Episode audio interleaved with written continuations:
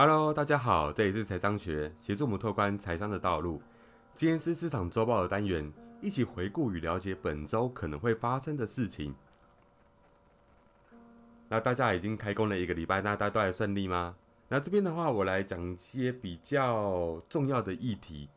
上周呢，美国十年期的公债利率有跳升嘛？收益率跳升了，从前一周的周五的一点二 percent 到上周五的一点三四个 percent，那到现在应该已经一点三六、一点三七了。那整个债券价格下跌，收益率上升，通常反映出投资者呢，他会更快的增持，然后或者说随之而来的通膨上升的一些预期，所以通胀的话会令债券所支付的利息价格变低。在这个预期之下的话，铜呢通常作为基础的大宗商品的受益，所以它也会飙升。那目前的铜价也站上九千美元的大关了，也创下二零一一年以来九月以来最高点。本月至今以来也涨了十七点四个 percent，有机会创下最大的单月涨幅。美股的投资人他因此会感到一些不安呐。所以上周的标普五百指数的话，下跌了零点七个 percent，那斯达克呢也是大跌了一点六个 percent。那么周一的一个三大的一个股指期货呢，也明显的跌幅，然后标普期货也将近跌了一趴左右了。为什么市场会突然对于通膨或是通胀感到焦虑？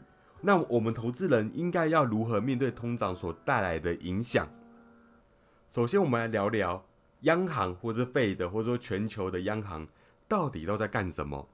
大家都在做一些印钞票的动作嘛？那想要拉高就是通货膨胀的部分。我先讲好了，你们认知的通膨跟费的，或是说央行、美联储所认知的通膨，应该都不太一样。就我们所认知的通膨是物价慢慢变贵，然后我们要花更多的钱去买东西，我们消费能力变高了。然后整体的一个物价水准就往上慢慢的推移，其实没有那么简单。费德一直在讲的通膨目标通膨是在另一回事，所以大家讲说什么？哎，呃，我们现在的目标通膨还没有达到标准啊，什么等等之类的，这个是一般散户或者一般投资人所听到一个直观的想法，就是说。他们是想要让物价变贵，然后让我们消费水准变高，进而影响到就是整个的经济环境，然后拉高整个经济成长。其实并不是这样子的。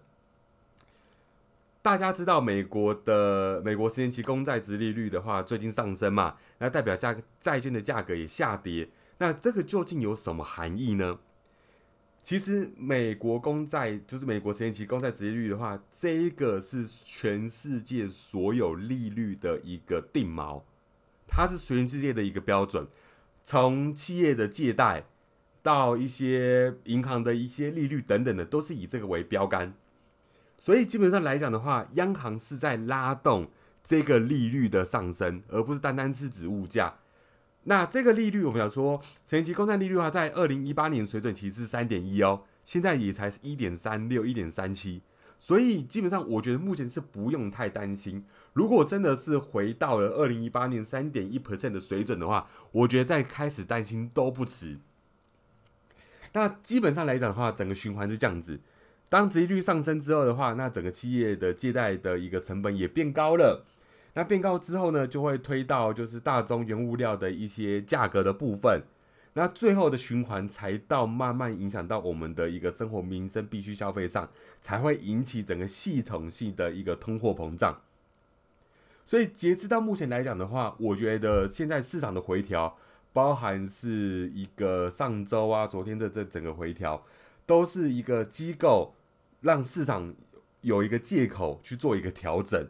大家讲说啊，现在的殖利率拉高啦，啊，大家要担心呐，大家要卖股买债啊，等等的，其实不见得，而是市场给了一个这么一个说法而已。所以基本上来讲的话，大家如果你们有听到别的说法是说啊，现在应该是要抛股买债，我觉得还不是时候。那有些人问我说，他们的股票部位啊，他们投资部位现在是不是应该要跑？我觉得目前还不用。虽然我最近我的部位都已经就是从上周到现在的话跌了将近十多趴了，但是我觉得这个只是一个短期间的修正。那你在上周如果没有跑的话，我觉得现在跑就太迟了。那这个也没有什么必要说它会再往下继续再跌的部分，大概的震荡就是这样子。未来的股市它还是会有机会再往上走的。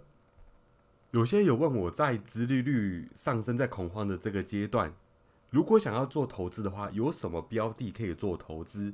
这边我推荐的是一些小型股还有价值股。为什么？利率在上升的时候，往往也是一个经济增长的一个积极的一个预兆啦。而规模较小的公司在经济上涨时，会比大型的公司的股价反应更为迅速。而且啊，如果到了明年二零二二年的时候，大部分的人都接种了疫苗，那市场也重启了，然后数亿美元的财政刺激也发挥效用了，这些小型类股的话，会更容易受到影响。总而言之呢，眼下的小波动或者小下跌的话，只是一个短期的调整。在强劲经济的前景还有合理的估值的推动之下的话，小型股还有价值股在这时候一定会有一波上涨的空间，所以大家可以在这做投放。虽然我们会看到，就是说小型股的话，就是 Russell 两千的话，上周算下跌了一趴，但是今年来讲的话，已经上涨了十五趴，高于标普五百的五趴。OK，所以大家都知道，现在小型股已经在轮动到他们那边了。如果想要做布局的朋友，也可以去走小型股的部分。那接下来的话就是本周的一个注意事项，这周的重点有两个，一个是鲍威尔的听证会。那么联准会主席鲍威尔呢，他也在周二的话要前往国会去做一个半年度的货币政策报告。此前呢，费德他也在一月的会议利率上宣布，他还是维持零利率，还有当前每月的 Q E 一千五百亿美元的规模是不变的。如果按照这规模来讲的话，股市就不会太差。那前阵子包含就是上周的股市回调，可能就是市场给了一个机构解释去找一个下跌的一个借口。接下来是我一个关注的股票，也就是 NVIDIA 的一个财报。那针对于 NVIDIA 的财报来讲的话，我会这边做一个简单的分析。首先，NVIDIA 的话，它会在明天周三的一个盘后公布第四季度的一个财报。那大家也会认为它一样表现会继续非常的强。每股收益率的话，预估为二点八美元，然后营收预估为四十八点二亿美元。NVIDIA 股价在过去十二个月里，它是一路的往上走，也受到市场对于数据中心啊，还有游戏晶片的一个需求飙升。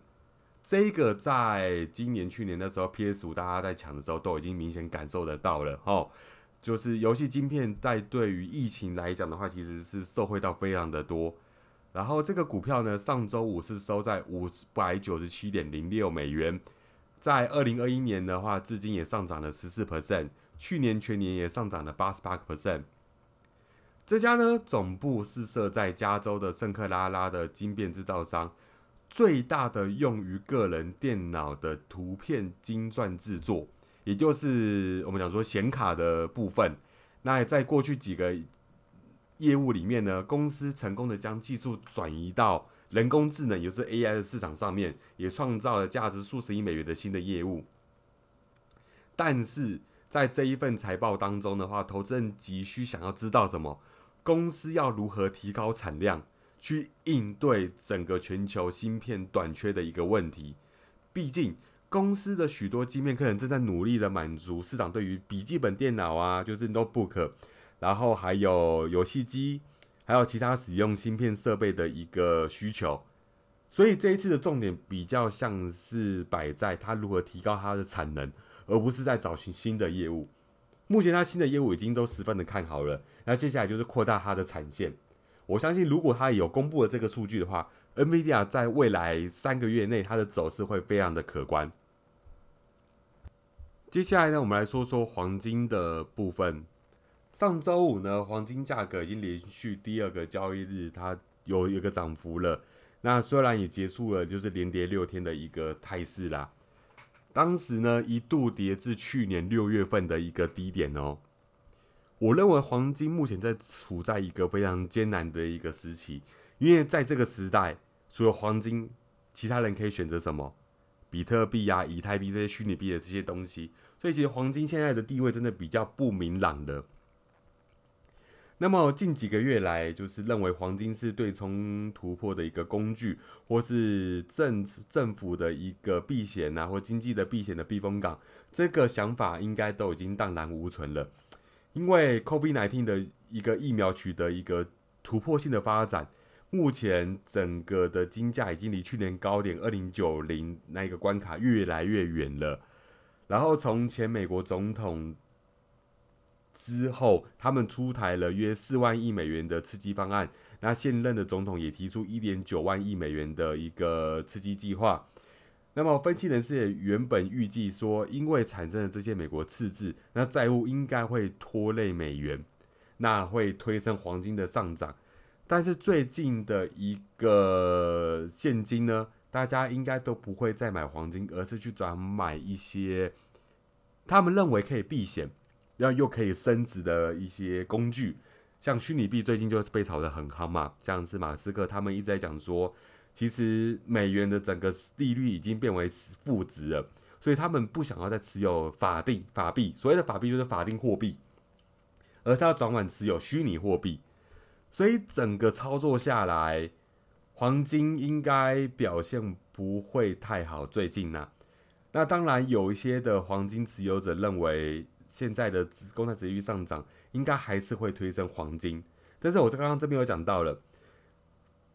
债券殖利率上涨的话，其实是好事，并不是坏事。那个只是针对于经济是好的一个其中一个指标。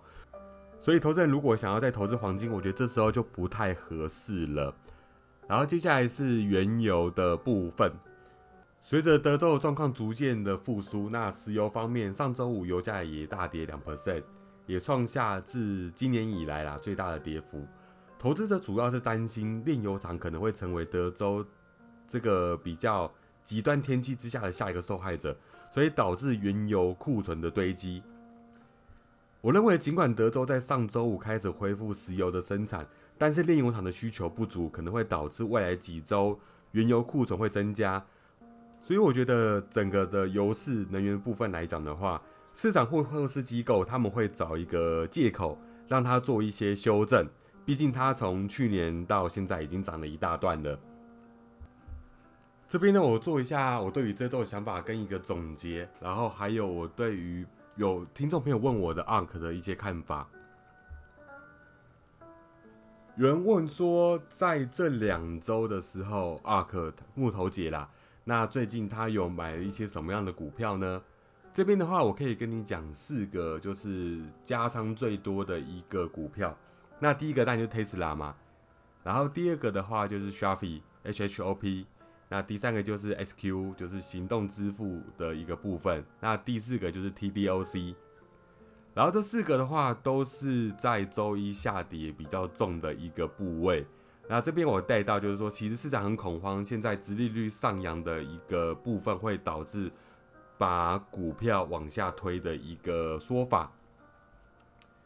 这边我认为市场上一定会有这些声音。但是会跌到哪去？我不太相信。我觉得你把它当做是一个修正。如果已经在有仓位的朋友的话，你们可以不用担心，就继续八零后。但是如果没有仓位想要进场的朋友，你们可以找一些你们喜欢的股票，等到修正的差不多，你们再进场也不迟。那以上就是这一周的一个看法。然后感谢这次的收听，喜欢的朋友可以帮我点击关注以及分享，还有追踪我们的 IG，我会不定时的更新投资场上最新的资讯。那我们下次再见喽。